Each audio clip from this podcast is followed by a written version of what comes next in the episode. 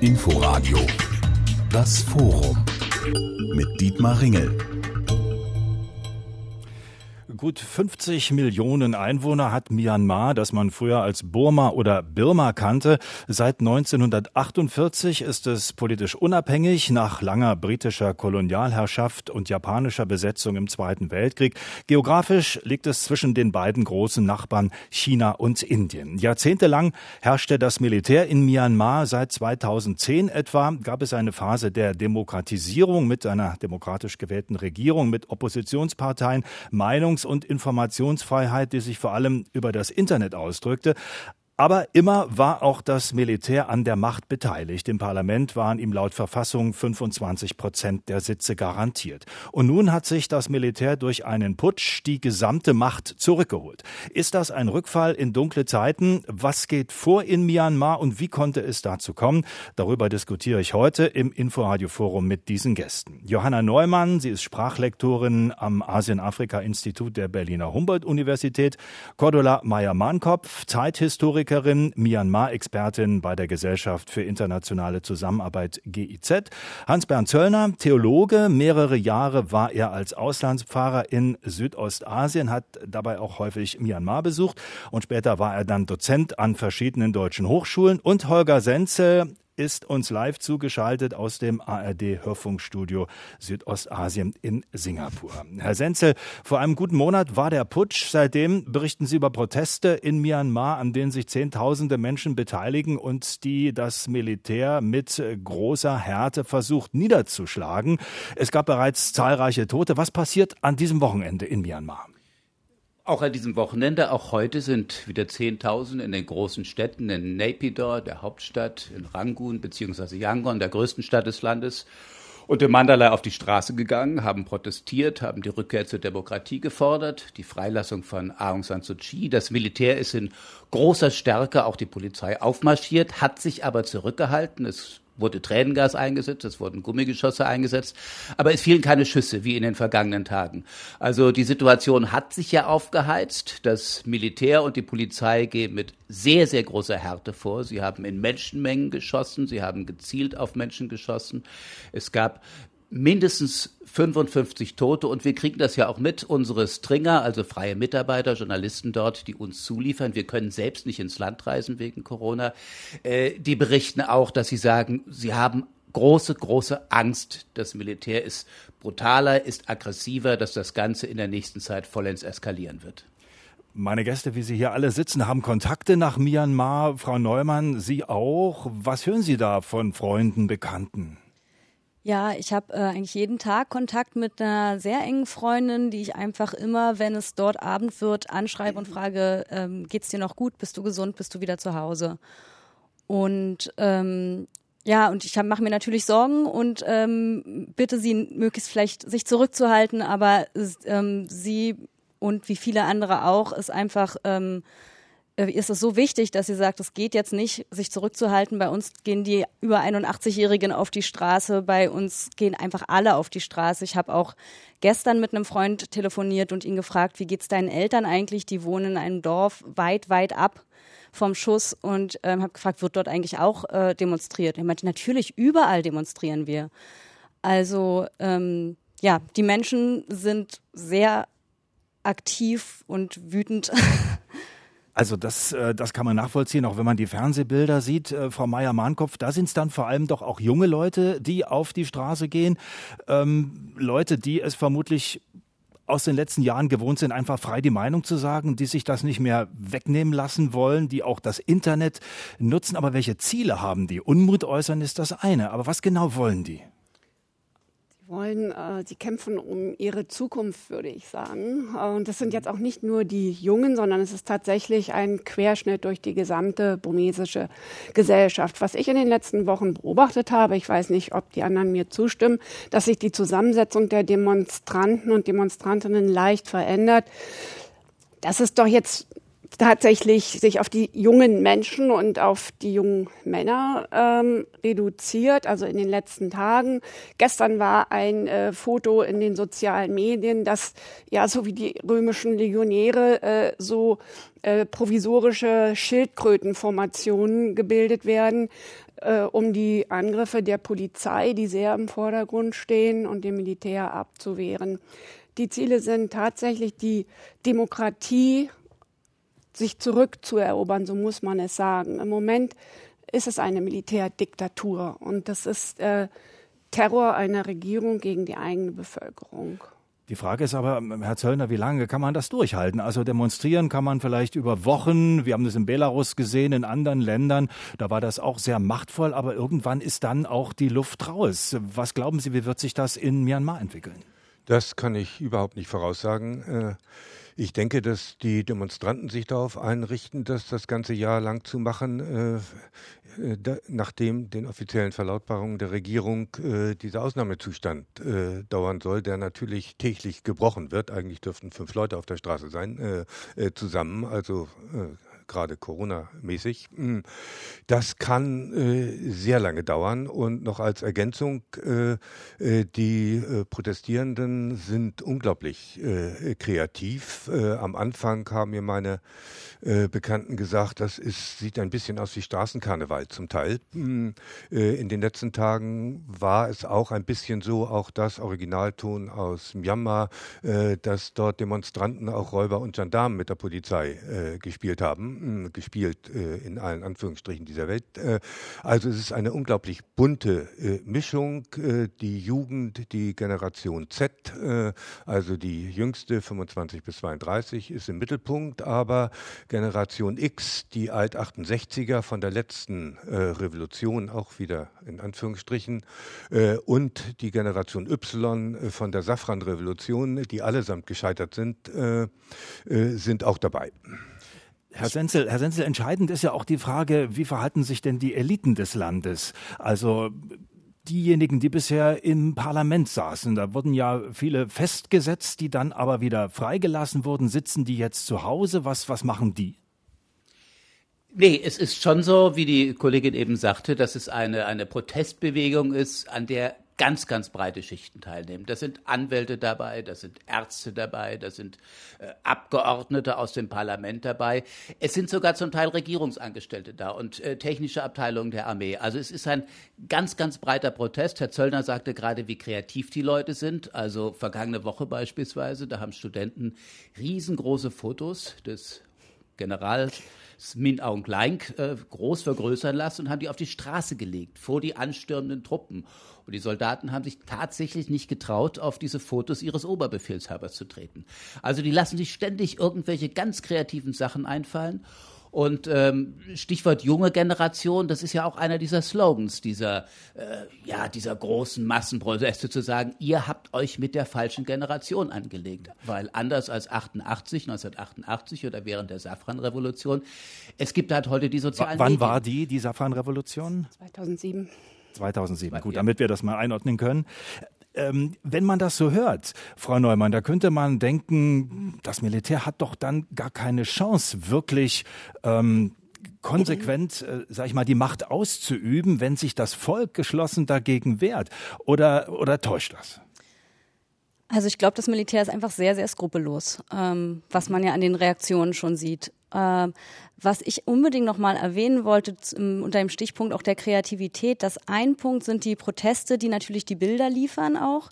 Was ein ganz, ganz wichtiger Bestandteil ist, ist das äh, Civil Disobedience Movement. Ähm, also äh, Was ist das genau? Da, genau, das erkläre ich. Ähm, da geht es dabei darum, also es ist eigentlich ein Generalstreik, ein Massenstreik, wo es darum geht, wirklich dieses, diesen Staat unregierbar zu machen. Und mit allen Opfern, die das bringt. Also zum Beispiel ist ein ganz großer Schwerpunkt zu versuchen, sämtliche Bankmitarbeiter zum Streiken zu bewegen, um das gesamte Finanzsystem zum Zusammenbrechen zu bringen.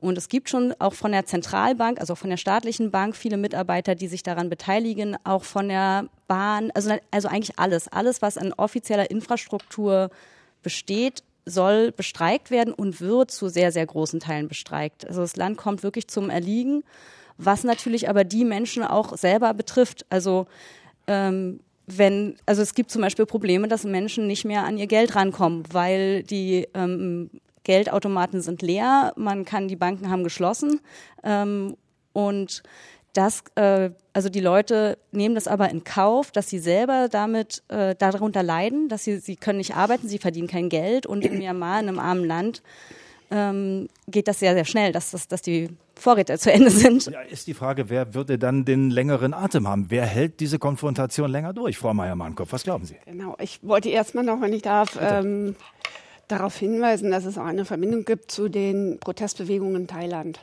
ähm, um mal davon wegzukommen, ja mal so isoliert zu betrachten.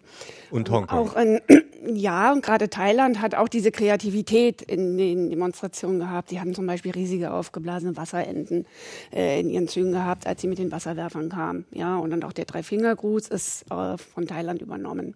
Das wollte ich ähm, einmal sagen. Und dann dieses Ziel der ähm, Civil Disobedience Movement äh, erstreckt sich inzwischen auf das diplomatische Korps.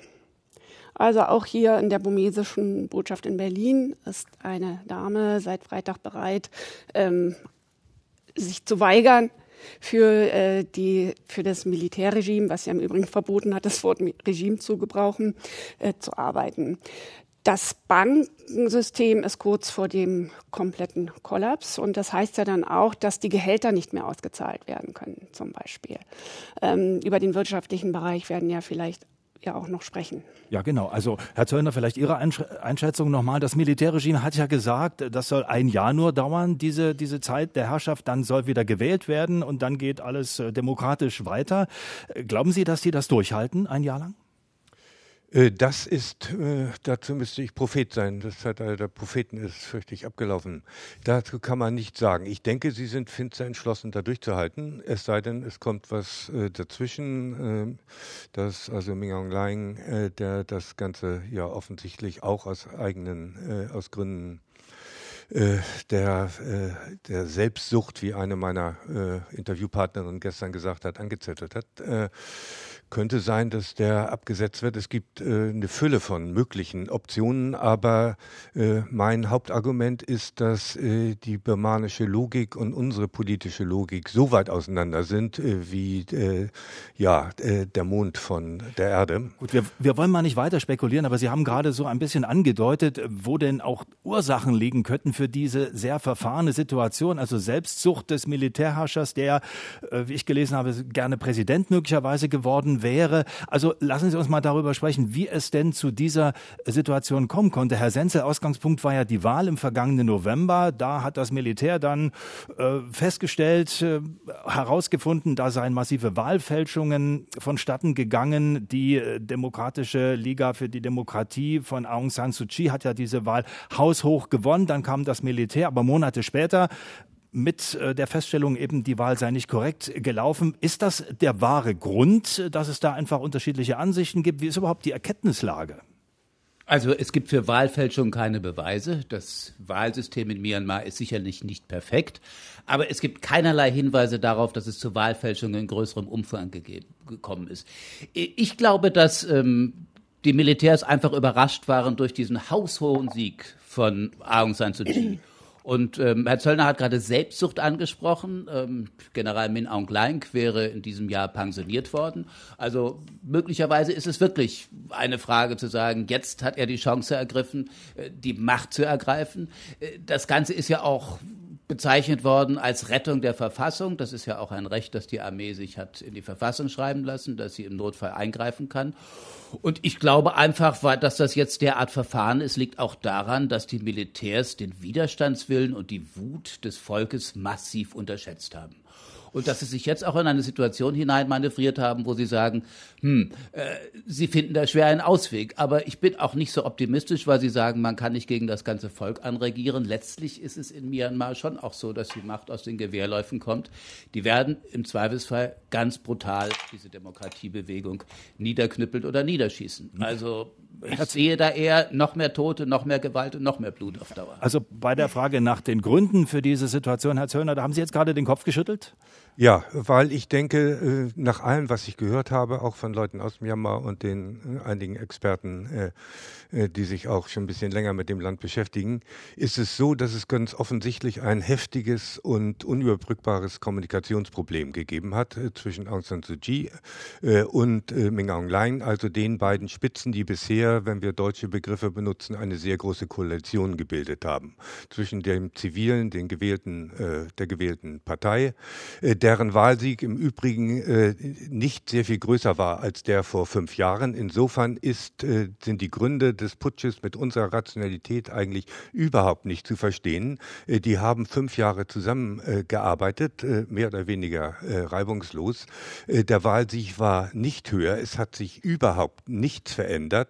die Gründe müssen da drin liegen. Nepidor heißt die Stadt der Könige. Inforadio das Forum mit Dietmar Ringel. Wir diskutieren heute über Myanmar nach dem Militärputsch vom 1. Februar. Fragen, ist das ein Rückfall in dunkle Zeiten?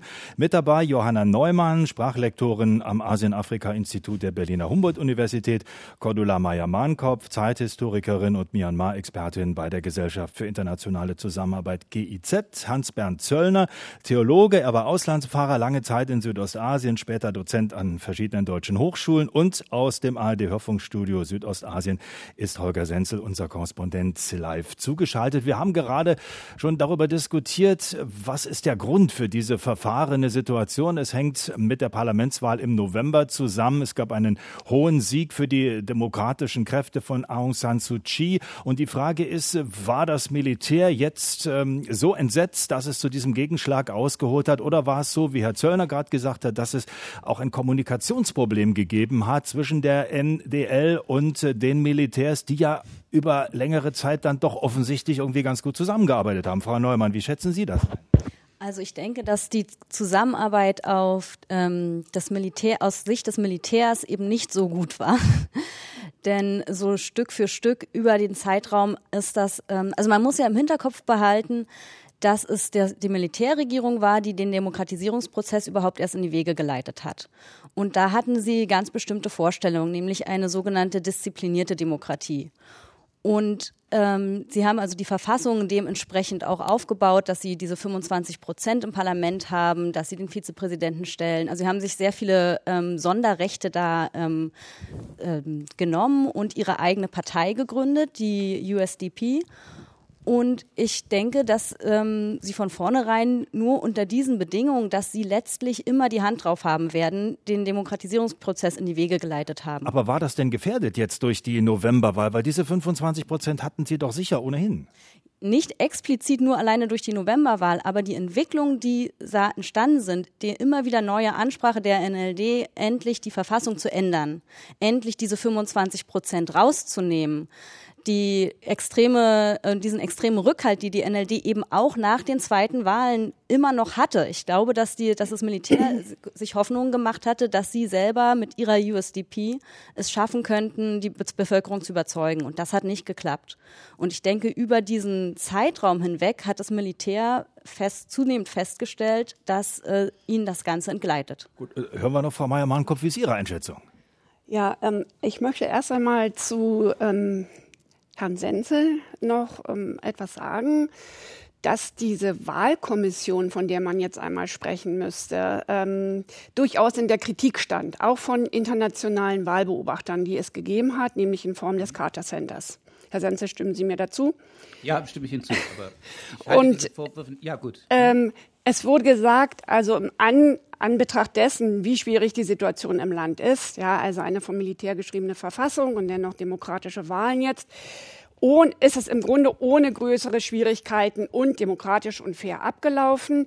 Allerdings sind ja tatsächlich ähm, Wählerstimmen äh, überhaupt nicht zugelassen worden, nämlich im Rakhine-Staat die gesamte Rohingya-Bevölkerung. Das ist eben der Punkt der Diskriminierung.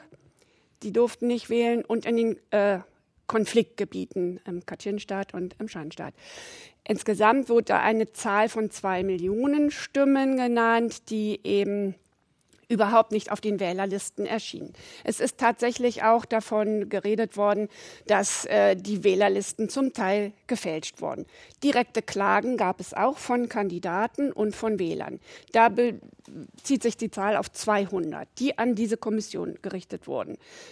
Das Militär spricht von acht Millionen Stimmen und da möchte man gerne wissen, wo kommt diese Zahl her. Aber wird, wird man das denn jemals aufklären? Nein, das denke ich, kann man nicht aufklären. Und das wird aber auch, ich darf nochmal das Carter Center zitieren, ähm, das ist ein grundsätzliches Problem, dass diese, diese ähm, Wahlkommission direkt ans Präsidentenamt gekoppelt ist und keine unabhängige verfassungsrechtliche Institution. Das war sozusagen auf der Agenda, das vielleicht zu ändern. Ähm, und diese Kommission hat äh, die, die eigene burmesische Wahlkommission, die sich auch ge gebildet hatte, unterdrückt. Die durfte gar nicht frei arbeiten. Äh, wie auch die NLD zum Beispiel überproportional viel Sendezeiten hatte ähm, in, während der Kampagnen, ja, also weniger als die ethnischen Parteien.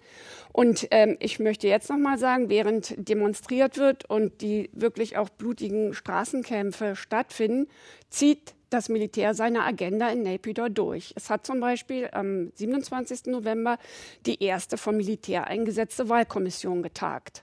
Das also sind, ist das, Herr Sensel, ist das Militär dann demokratischer als die anderen, indem Sie sagen, wir wollen jetzt äh, erstmal gerade rücken, was da alles schiefgelaufen ist?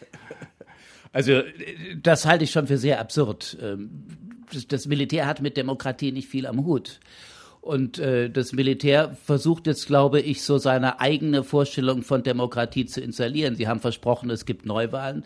Und ähm, ich sehe jetzt auch in diesem Prozess gegen Aung San Suu Kyi einen Versuch, diese Frau politisch komplett kalt zu stellen, weil sie als Vorbestrafte natürlich politisch tot ist. Äh, das Hauptquartier der NLD ist durchsucht worden. Auch da werden Vorwürfe genannt. Ähm, ich wäre nicht überrascht, wenn man möglicherweise auch die NLD verbieten würde von Seiten des Militärs, was natürlich dann äh, diese demokratischen, in Anführungsstrichen, Wahlen, die Min Aung Hlaing da versprochen hat, in ein ganz anderes Licht rückt. Also das muss man abwarten. Ich finde es im Moment sehr, sehr schwierig zu sagen, was da passieren wird. Also wenn ich das jetzt so richtig verstehe, das Militär nutzt äh, offensichtlich Dinge, die da schiefgelaufen sind, tatsächlich bei der Wahl und die kritikwürdig sind, ähm, um jetzt ihre Agenda durchzuziehen und äh, die politischen Gegner kaltzustellen. Herr Zöllner. Also ich äh, kriege äh, leider etwas äh, Schwierigkeiten, wenn ich zu häufig das Wort Demokratie im Zusammenhang mit Myanmar höre, ja. äh, weil ich äh, fürchte, dass die Bedeutung dieses Begriffes in Myanmar, für die es in der myanmarischen Sprache, in der birmanischen Sprache kein Wort gibt, mh, äh, immer, dass wir dort eine Fantasie haben, dass es so sein müsste wie uns. Aung San Suu Kyis Wahlerfolg und die der ihrer Partei, der NLD, ist allein darauf zurückzuführen, dass sie vom Volk verehrt verehrt und geliebt wird. Das hat mit politischen Parteiprogrammen nach unserer Fahrt überhaupt äh, nichts zu tun. Äh, und wenn Aung San Suu Kyi, was möglicherweise die Absicht äh, des Militärs ist, aus dem Verkehr gezogen wird durch diesen äh, Prozess, der vollkommen alberne Vorwürfe äh, vorgebracht ja. werden, aber das hatten wir schon früher, äh, dann ist die NLD tot, weil sie ist der einzige Programmpunkt äh, und ihr Wahlprogramm war mehr Demokratie. Äh, was das bedeutet, da müsste man den Kampfruf der Protestanten jetzt do aye, Frau Neumann kann uns das vielleicht mal übersetzen, analysieren. Ähm, vielleicht tun Sie es gleich mal, damit wir es wissen. Ja. Unsere Sache. Also man könnte sagen, wir sind das Volk. Ja. Äh. Und das ist verbunden eben mit dieser Person Aung San Suu Kyi. Wir haben jetzt oft schon diesen Namen genannt, aber jetzt lassen Sie uns vielleicht da noch mal bleiben. Warum ist genau diese Frau eine so zentrale Figur? Also die hat einen berühmten Vater, der hat eine wichtige Rolle gespielt Ende der, der 40er Jahre und davor auch schon. Äh, das habe ich verstanden. Die ist also prominent. Aber es gibt ja aus dem Westen zumindest auch immer den Vorwurf, sie habe sich doch zu eng an das Militär angenähert in den letzten Jahren. Es habe da so eine Art nicht nur nur Burgfrieden gegeben, sondern vielleicht haben die sich ja sogar gemocht, also hat die ihre Prinzipien verraten. Da würde ich gerne mal die Frage in die Runde geben, Frau Neumann, diese Aung San Suu Kyi, wofür steht sie denn? Ähm, also sie selber sagt oder hat mehrfach auch deutlich gesagt, sie ist eine Politikerin. Ähm, äh, als Reaktion auf die Vorwürfe, die eben ihr besonders aus dem Westen entgegengetragen worden ist. Und ich glaube, dass das Problem, was Sie gerade angesprochen haben, eigentlich ein Problem ist der westlichen Medien und der westlichen Draufsicht auf sie, ähm, weil es eine Art Heiligenverehrung auch hier gab, die Nobelpreisträgerin, als sie noch im Hausarrest war und dann plötzlich der tiefe Sturz, als sie dann plötzlich Politikerin wurde und ähm, als Politikerin eben verschiedene auch unpopuläre und gerade im Westen nicht beliebte Entscheidungen äh, getroffen hat. Dann natürlich die Rohingya-Krise, wo sie ähm, vor dem Internationalen Gerichtshof äh, die äh, auch die Handlungen des Militärs verteidigt hat in gewisser Weise. Und jetzt plötzlich fragt man sich, na, ist sie denn jetzt gut oder böse? Gut, aber, aber irgendwie müssen wir sie doch bewerten. Also man muss äh, sicherlich schauen, wie die Verhältnisse in Myanmar sind, dass man nicht sagen kann, wir transportieren die deutschen Verhältnisse dorthin und da hat sie Dinge getan, das kann man ja nicht nachvollziehen. Also man muss es sich konkret äh, betrachten, so wie es dort gelaufen ist. Aber hat sie das Mögliche getan? Ist sie eine konsequente Politikerin, die vielleicht die richtigen Kompromisse schließt? Oder äh, ist sie einfach einfach nur, lebt sie in ihrer eigenen Sphäre? Ist sie einfach nur prominent äh, und tut das, was sie für gut und richtig hält? Oh, das ist eine schwer zu beantwortende ich, Frage. Ich, ich gebe es mal in die Runde. Fragen wir Frau Meier-Mahnkopf, dann Herr Zöllner. Also ich würde es mal auf ähm, Leadership äh, äh, auch reduzieren. Da wurde ihr sozusagen oft ähm, angekreidet, dass sie viel zu autoritär ist. Äh, nahezu kontrollsüchtig ist und dann tatsächlich ein massives Kommunikationsproblem hat. Ähm, um das nochmal von vorhin aufzunehmen mit, äh, mit Aung Klein, da gibt es vielleicht zwei Fotos, wo sie notgedrungen beide mal lächeln. Aber ansonsten. Das ist der also, Militärführer. Achso, ja, Entschuldigung, der Supreme Commander. Aber ansonsten hat sie von vornherein eigentlich überhaupt keine Kommunikation mit ihm ähm, sozusagen angebahnt. Es hätte so einmal in der Woche ein Treffen geben können das hat sie niemals wahrgenommen. Ähm, genau. Und sie, das muss man auch sagen, ist ja die Gründerin, Mitgründerin der NLD, also National League for Democracy, um das vielleicht nochmal zu sagen für die Hörerinnen und Hörer, ähm, die 1988 im August erst gegründet wurde als September. Demokratische Mhm. Partei. Gut. Gut, aber wir hören ja jetzt gerade, äh, wenn, wenn, wenn Aung San Suu Kyi ähm, ausgeschaltet wäre, weil sie dann vorbestraft und vielleicht gar nicht mehr Politik machen darf, dann wäre die ganze äh, Partei praktisch ähm, nicht mehr aktiv. Im im Moment sieht das so aus. Sie ist ja auch ähm, sehr auf diese eine Perso Person fixiert, die ganze Partei. Und die Hoffnung wäre ja vielleicht doch auch, dass, ich weiß nicht, das ist jetzt Spekulation und, und Prognose, dass eine neue Partei vielleicht sogar entstehen könnte. Ähm, vielleicht übernimmt sie Teile der NLD ähm, jetzt aus dieser Civil Disobedience Movement ähm, und hat vielleicht neue Ansätze, äh, ja, was für die andere Seite auch gilt, dass das Militär, vielleicht kommen wir darauf nochmal zu sprechen, ist kein monolithischer Block. Ja, aber die Bewertung von Aung San Suu Kyi, äh, Herr Zöllner, Sie haben gerade ein Buch geschrieben äh, über diese Frau.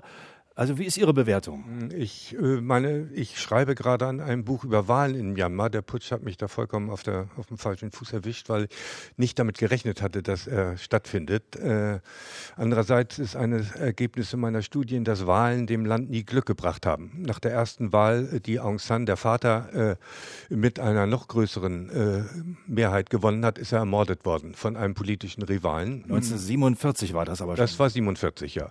Und alle Wahlen äh, die bisher gewesen sind, haben bis auf die hochgejubelte von 2015, die Aung San Suu Kyi gewonnen hat, äh, haben dem Land kein Glück gebracht. Also unsere westlichen Vorstellungen von Demokratie passen äh, nicht in die Gegend, die passen äh, auch nicht nach Singapur, die passen auch nicht nach Thailand, auch nicht nach Kambodscha und Laos.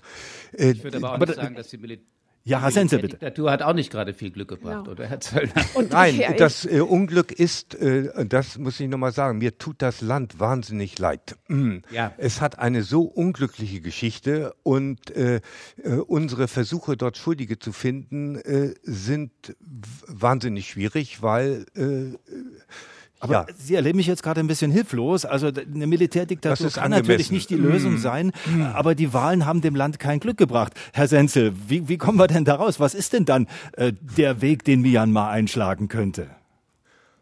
Naja, ich denke nicht, dass es zur Demokratie eine Alternative gibt. Und ich denke, ähm, diese Militärregierung, war, diese Militärdiktatur über fünf Jahrzehnte hat das Land ja auch in, in, in wirtschaftliche Abgründe gestürzt. Also äh, ich weiß es nicht. Das ist mein, mein Problem ist, ich weiß nicht, wo es hingeht. Im Moment sehe ich sehr viele Anzeichen dafür, dass die Militärs sich durchsetzen, dass dieses Land wieder in die Diktatur zurückkehrt.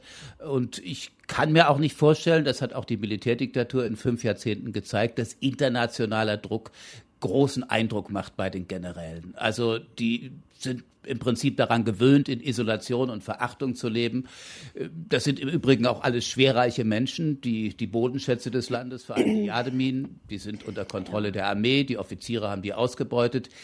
Die haben sich nicht gekümmert nach dem Wirbelsturm um die eigene Bevölkerung. Also ähm, ich würde mal sagen, das sind schon durchaus sehr üble Gesellen, die da im Moment an der Macht sind. Frau Neumann.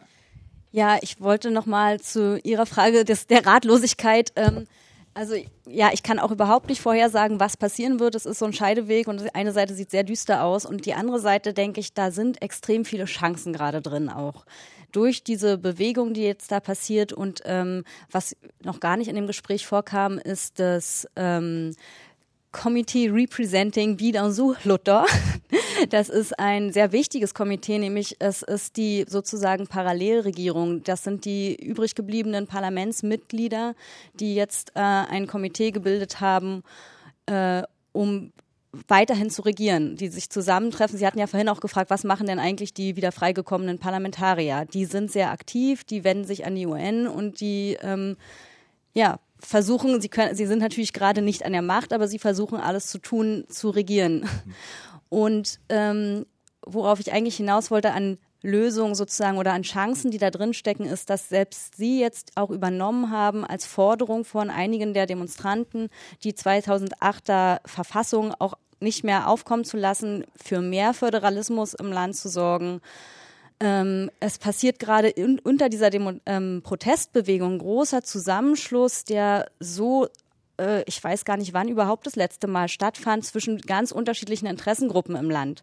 Natürlich weiß man nicht, was passiert, würden die gewinnen, was, was, ob sie sich wieder auseinanderdividieren, aber momentan ziehen die gerade alle am gleichen Strang oder sehr, sehr viele von denen. Und da sehe ich riesige Chancen, ähm, was, wie gut es werden könnte, wenn sie gewinnen würden, wenn sie es schaffen, das Militär ein für alle Mal auch raus aus der Politik zu befördern. Ähm, ja, das Frau ist meine Hoffnung. Ja, Frau Meier-Mahnkopf. Ja, dem schließe ich mich erstmal an und möchte auch nochmal doch sagen, dass man das Wort Demokratie nicht äh, groß genug schreiben und laut genug ähm, aussprechen kann in Myanmar. Und das hat tatsächlich gerade im letzten Jahr ganz große Fortschritte gegeben, die ja gerade jeder Fortschritt in der Demokratie in Myanmar war ein Rückschritt fürs Militär. Das ist auch ein Grund für das, was jetzt passiert ist. Ich darf zwei Beispiele nennen. Im Mai wurde das ähm, Verteidigungsbudget um 50 Prozent gekürzt durch das Parlament. Das hat niemandem geschmeckt. Und das erste Mal äh, durfte das Militär samt Familien nicht in den Baracken wählen am 8. November, sondern musste in zivilen Gebäuden wählen. Ähm, das war neu. Also eine Kontrolle, die es bis dahin nicht gab. Und dann im Januar war das meiner Meinung nach ähm, Stichwort Korruption, das ist ein großer Gewinn, den die NLD-Regierung tatsächlich zu verzeichnen hatte. Wurde ja immer vorgeworfen, eben, dass in diesem Crony-Kapitalismus, der ja in Myanmar herrscht, ähm, die Korruption so ein Problem ist. Und gerade im Bausektor zum Beispiel ein großes Thema ist. So, da war jetzt festgesetzt worden, das muss alles offengelegt werden. Die Menschen, die bauen und die Summen und die Projekte, muss transparent gemacht werden und die IT haben übrigens die Dänen gestellt. Das ist jetzt alles vom Tisch. Äh, Suji hat im, also Aung San Suu Kyi hat im Übrigen auch in der Bekämpfung von Covid erstaunliche am Ende jetzt Erfolge gezeigt. Äh, zum Beispiel direkte Geldüberweisungen an sehr arme Familien. Inforadio. Das Forum. Mit Dietmar Ringel. Myanmar nach dem Militärputsch vom 1. Februar ist heute unser Thema. Wir fragen, ist das ein Rückfall in dunkle Zeiten? Mit dabei Johanna Neumann, Sprachlektorin am Asien-Afrika-Institut der Berliner Humboldt-Universität, Cordula Meyer-Mannkopf, Zeithistorikerin, Myanmar-Expertin bei der Gesellschaft für internationale Zusammenarbeit, der Theologe Bernd, Hans-Bernd Zöllner, der lange als Auslandsfahrer in Südostasien war, später Dozent an verschiedenen deutschen Hochschulen und unser Südostasien-Korrespondent Holger Senzel, der aus dem Studio in Singapur zugeschaltet ist. Wir haben gerade lebhaft darüber diskutiert, äh, wie die Demokratie denn funktionieren könnte in Myanmar. Sie hat nicht funktioniert, äh, auch in den letzten Monaten nicht. Und die Frage war, was ist die Alternative? Eine Militärherrschaft kann es nicht sein. Was muss passieren, damit Demokratie funktioniert? Vielleicht sollten wir auch mal über die Besonderheiten noch in diesem Land sprechen, die das eben so kompliziert machen, Herr Zöllner.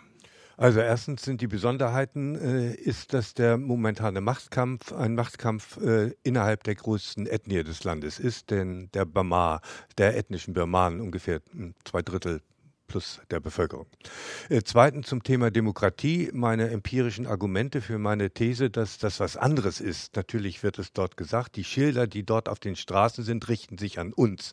Die wollen unsere Unterstützung, unsere Sympathie. Deswegen ist da immer Demokratie auf Englisch auf den Plakaten auf den Straßen. Es hat in den ganzen Wahlen seit 1947 noch nie eine funktionsfähige Opposition gegeben, die den Namen verdient. Es war immer so, dass äh, durch auch das von den Engländern übernommene Wahlsystem äh, an die 80 Prozent äh, der Sitze einer Partei waren, also keine funktionsfähige Opposition, weil es auch kein richtiges Parteiensystem gibt. Äh, und äh, äh, in dem Zusammenhang äh, gibt es eben auch keine Parteien, die von Personen unabhängig sind. Keine Tradition. Das war auch schon in der, ist auch schon den Briten in der Kolonialzeit aufgefallen, dass es ein vollkommen anderes System ist. Von daher bin ich da vorsichtig, nur vorsichtig, unsere über, übertragen. Ja, aber so sowas muss sich doch entwickeln, ähm, Herr Sense. Ja, ich würde auch, ja, Herr Zöllner hat natürlich recht. Es ist keine Demokratie nach unserem westlichen Vorbild, so wie wir uns das vorstellen. Aber ich denke, äh, nach fünf Jahrzehnten Militärdiktatur ist doch insofern bin ich da ein bisschen zuversichtlicher. Das, was da passiert ist, schon mal ein ganz, ganz wichtiger Anfang gewesen. Es gab nicht in vollem Umfang, aber es, es gab Meinungsfreiheit, es gab demokratische Prozesse. Es hat sich dort etwas entwickelt, auch, auch im Bewusstsein der Menschen. Und ich glaube, auch ein Grund dafür, dass sie jetzt so massenhaft auf die Straße gehen und, und, und, und wirklich der Angst auch trotzen. Ich meine, diese Leute müssen ständig damit rechnen, verhaftet, festgenommen zu werden oder auch erschossen zu werden. Die Leute haben schon ein Stück Freiheit gekostet. Die haben erlebt, was es heißt, aus dieser finsteren Militärdiktatur in ein Meer an Freiheit zu kommen. Und ich glaube, das war eine Entwicklung, die einem noch am Anfang war und die jetzt eben durch dieses brutale Eingreifen des Militärs wieder beendet wurde. Ich habe gesagt, lassen Sie uns vielleicht auch über die Besonderheiten dieses Landes noch mal ein bisschen mehr sprechen, damit wir es auch besser verstehen. Das ist ja ein Land mit ganz vielen Ethnien, 130, 135. Ähm, und einige von ihnen haben auch bewaffnete Verbände. Das Militär sagt ja sogar, Föderalismus ist ein Wort, das man nicht in den Mund nehmen darf. Und wir, das starke Militär, werden gebraucht, um dieses Land zusammenzuhalten. Frau Neumann, ist das so, dass da dauernd Gefahr droht, das Land könnte auseinanderfallen? Nein, es ist jetzt nicht so, dass äh, übermorgen das lauter viele kleine Staaten sind. ähm, was äh, faktisch aber richtig ist, ist es, dass es ein Land ist, das äh, seit sozusagen seit der Unabhängigkeit im Bürgerkrieg sich befindet in den verschiedenen ähm, Regionen. Ähm, ich möchte aber ganz kurz nochmal zurück auf was ähm, Hans-Bernd Zöllner gerade gesagt hat mit der äh, Democracy, was auf den Schildern steht das steht nicht nur auf Englisch auf den Schildern, das steht auch auf den burmesischen Schildern und einer der Hauptsprechchöre, äh, die bei der Demonst den Demonstrationen gerufen werden, ist Democracy Yashi Se Dolanye Dolanye. Das heißt, äh, die Revolution für die Demokratie. Das ist das, was die Menschen auf Burmesisch rufen, was sich nicht ans Ausland richtet, sondern das, was sie fordern. Und ähm, ich finde, es ist alleine schon ein Zeichen für, ob es nun für Demokratie ist oder nicht, aber dass da ähm, ein Militärputsch stattfindet. Und das allererste, was passiert, ist nicht, dass die Leute den Kopf einziehen und denken, wie kann ich jetzt hier gut noch überleben, was machen meine Geschäfte, sondern sagen, wie tun wir uns zusammen und fordern, dass unsere Regierung, die wir gewählt haben, wieder freigelassen wird. Also eines der typischen Signale ist auch, Fotos zu zeigen von dem ähm, mit Tinte bedruckten Finger, was das Zeichen war, wenn man gewählt hatte. Und das sagt eben, wir haben gewählt. Ihr seid nicht unsere Regierung. Und ich finde, das ist ein demokratischer Ausdruck, zu sagen, wir haben gewählt wir möchten unsere gewählte Regierung haben. Ich würde trotzdem gerne noch mal beim Stichwort Ethnien nachfragen, Frau Meier-Mannkopf. Also wie groß ist dieses Problem? Oder wird das vom Ausland oder vom Militär, wird das nur bedient und ist ein Vorwand, um zu sagen, starkes Militär wird gebraucht? Ähm, also da wüsste ich gerne noch mal, wie wir das zu sehen haben. Das ist sicher charakteristisch für das Land, dass die Auseinandersetzung der Zentralregierung von der ersten Stunde an, äh, also 6. Januar 1948 und davor, mit den bewaffneten ethnischen, ähm, damals Rebellengruppen, jetzt sind das zum Teil Armeen, äh, stattgefunden hat. Das ist ein, ein Grundproblem. Das ist aber ehrlich gesagt auch hausgemacht. Wenn man jetzt die Kolonialherrschaft ähm, dazu zitieren möchte und sagen, naja, es sind auch die Briten, die da ähm, praktisch ihre Schuld tragen. Dann sollte man auch nach damals Malaya gucken. Also Malaysia ist es ja seit 1962. Das war auch unter britischer Kolonialherrschaft. Das hat sich aber in die Verfassung geschrieben, föderal zu sein. Und ähm, Myanmar hat das aus gut oder damals die Union of Burma hat das aus bestimmten Gründen nicht getan. Es hat auch nicht die ähm, Staatsbürgerschaft allen Ethnien, die übrigens, das sind mehr als 135, ähm, zugestanden. Das hat Vietnam gemacht. Vietnam hat bei seiner Staatsgründung allen Ethnien, außer den Chinesen, äh, die Staatsbürgerschaft zugestanden. Wäre das ein Schritt in Richtung funktionierende Demokratie, wenn man einen funktionierenden Föderalismus versucht umzusetzen? Ja, weil die ähm, Ethnien natürlich, das ist ja auch ein Problem jetzt gewesen, was wieder äh, in Richtung Energie geht, sich niemals als Eye-Level-Partner ähm, sozusagen, also als Augenhöhe, auf Augenhöhe im Dialog befinden mit der zivilen Regierung. Ähm, empfunden haben und es jetzt auch nach der Wahl nicht so war. Da wurden Briefe geschrieben, die wurden angesprochen, aber zu NLD-Bedingungen und da war ganz schnell auch wieder Schluss. Ganz aktuell, wir sind ja jetzt praktisch in einer neuen Zeit, das muss man so sagen, ähm, also seit dem 1. Februar, ist es zu beobachten, dass diese ethnischen Armeen zum Teil in einen Ort, ich nenne es mal Dornröschenschlaf, verfallen sind. Äh, das kann einem nicht geheuer sein. Ja, ähm, manche haben sich schon solidarisch erklärt, mit, also auch ethnische Parteien mit der Militärregierung, weil sie sagen, es ist uns eigentlich egal, es geht uns immer schlecht, also gehen wir jetzt äh, mit denen mit.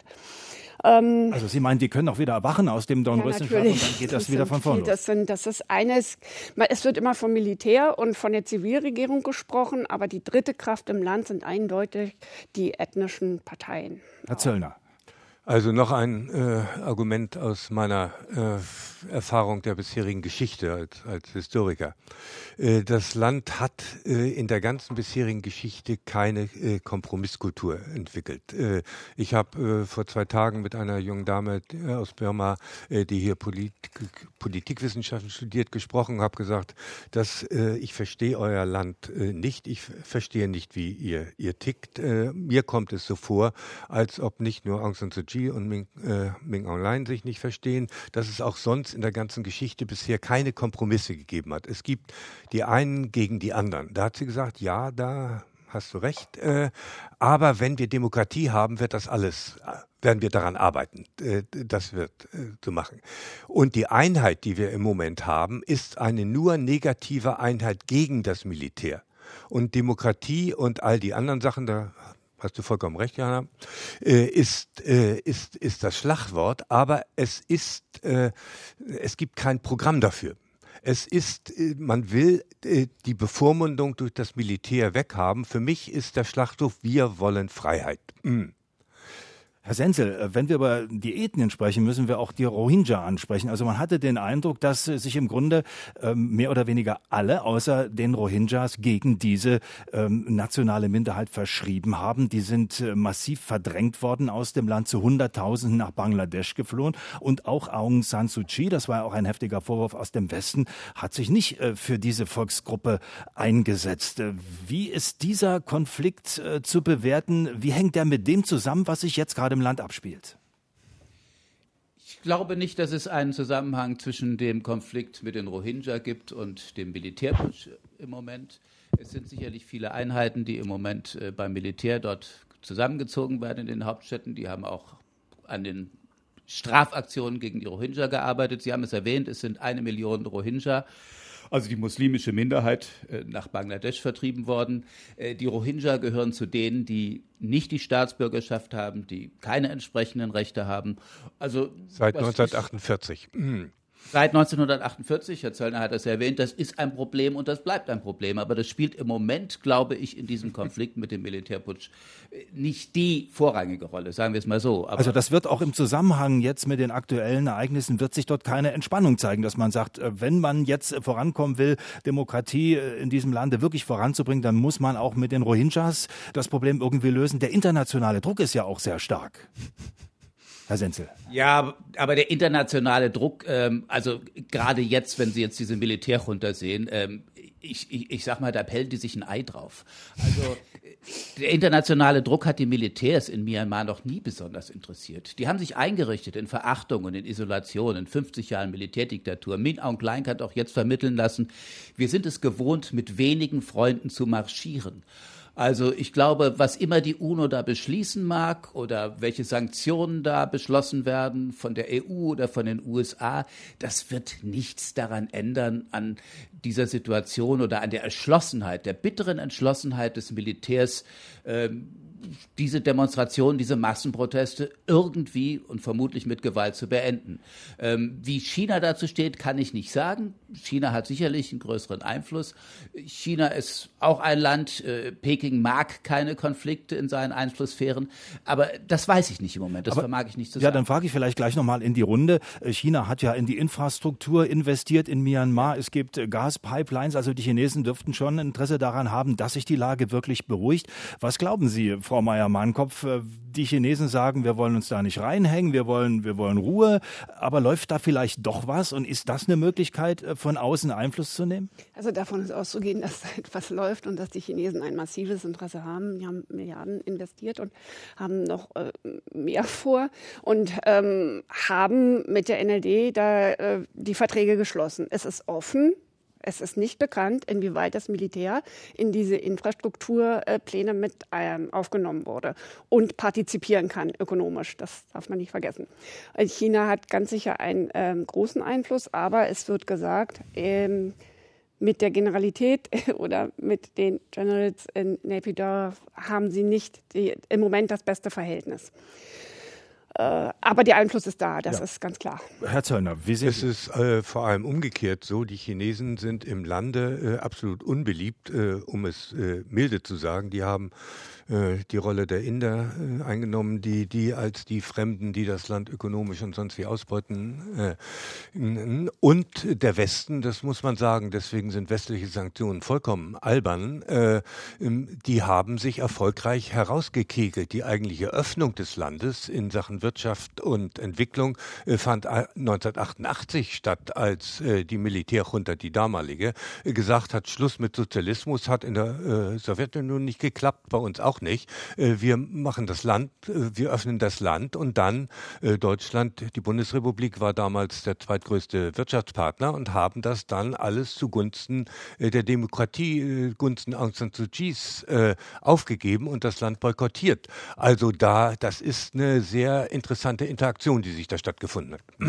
Also gut, wir haben gelernt, die ausländischen Mächte werden kaum wesentlich was bewirken dort im Land, wie sich das mit der Demokratie weiterentwickelt auch eine schwierige Frage. Vielleicht reden wir noch mal darüber, wie die Menschen denn leben derzeit, weil viel Druck entsteht ja dadurch, äh, dass die Menschen äh, wenig in der Tasche haben, äh, dass sie Jobs verlieren. Frau Neumann, wie ist das? Also das ist ein relativ armes Land, ich glaube 1300 US-Dollar pro Person, Bruttoinlandsprodukt, das ist im Vergleich zu Deutschland so gut wie nichts. Wovon leben die Leute? Baut sich da sozialer Druck auf? Äh, sicherlich. Äh, also man darf auch nicht vergessen, dass auch Corona auch im Myanmar war, dass es auch dort Lockdowns gab, dass es dort auch Einschränkungen gab. Das heißt, es ist sowieso ein lahmes Land und dieser Putsch kommt jetzt in einem Moment, wo schon sehr lange ähm, Menschen ihre Geschäfte nicht, ihren Geschäften nicht mehr nachgehen konnten ähm, und ein, große Verluste hatten. Ähm, und ja, also ich kann die Frage einfach nur mit Ja beantworten. Es ist sehr kritisch und es wird mit jedem Tag kritischer. Nichtsdestotrotz sind die, ist, äh, sind die Mehrheit der Bevölkerung bereit, das äh, durchzuziehen. ja. ja. Aber die Frage ist ja, wie lange hält diese Leidensfähigkeit an? Weil unterm Strich, man kann ja auch über Freiheit und Demokratie lange diskutieren. Das hat man in vielen Ländern auch gesehen. Äh, die schönste Freiheit nützt nichts, wenn die Geschäfte leer sind äh, und wenn man über alles diskutieren, aber nichts kaufen kann, Frau Meier-Mahnkopf. Ja, aber das ist auch ein Charakteristikum der, der Burmesinnen und Burmesen, dass sie gerade in dieser Zeit der Militärdiktatur, in diesen vielen Jahrzehnten, eine unwahrscheinliche Widerstandskraft entwickelt haben und ähm, ungeheuer fantasievoll sind, ähm, mit, mit schwierigen Situationen umzugehen. Und jetzt ist wirklich dieser Motor, eben Johanna es gesagt hat, so stark, ähm, diese Demokratiebewegung vorzutragen, auch mit vielen Entbehrungen. Und auch Leute, die vorher, weiß ich nicht, schon im, jetzt im Lockdown, da konnte man das auch lesen, die Geschäfte aufgemacht hatten und die liefen nicht, dann haben sie sich eben wieder an den Straßenrand gestellt und Gemüse verkauft sozusagen. Das geht im Moment ja auch nicht wirklich. Und jetzt kommt äh, auch das rein, das buddhistische Element des, des gegenseitigen sich auffangt sozusagen, des Gebens. Das ist sehr stark. Also Aber buddhistische Charity in den Straßen von Yangon. Das haben wir jetzt äh, noch gar nicht angesprochen angesprochen. Herr Senzel, vielleicht letzte Frage an Sie. Welche Rolle spielen denn die Mönche? Ähm, also es gibt ja da auch recht radikale Gruppen, äh, die ihre ganz eigenes Süppchen kochen. Also die marschieren auf jeden Fall mit. Ähm, ich, ich kann Ihnen jetzt wenig über die Auseinandersetzung, also die radikalen Gruppen, was die Rohingya angeht, ähm, gibt es sicherlich, aber in diesen Demonstrationen marschieren große Gruppen von Mönchen in safrangelben Roben mit, die sagen, wir haben erlebt, wie die Revolution 1988, die Safran-Revolution und wir marschieren mit, wir werden nicht abseits stehen.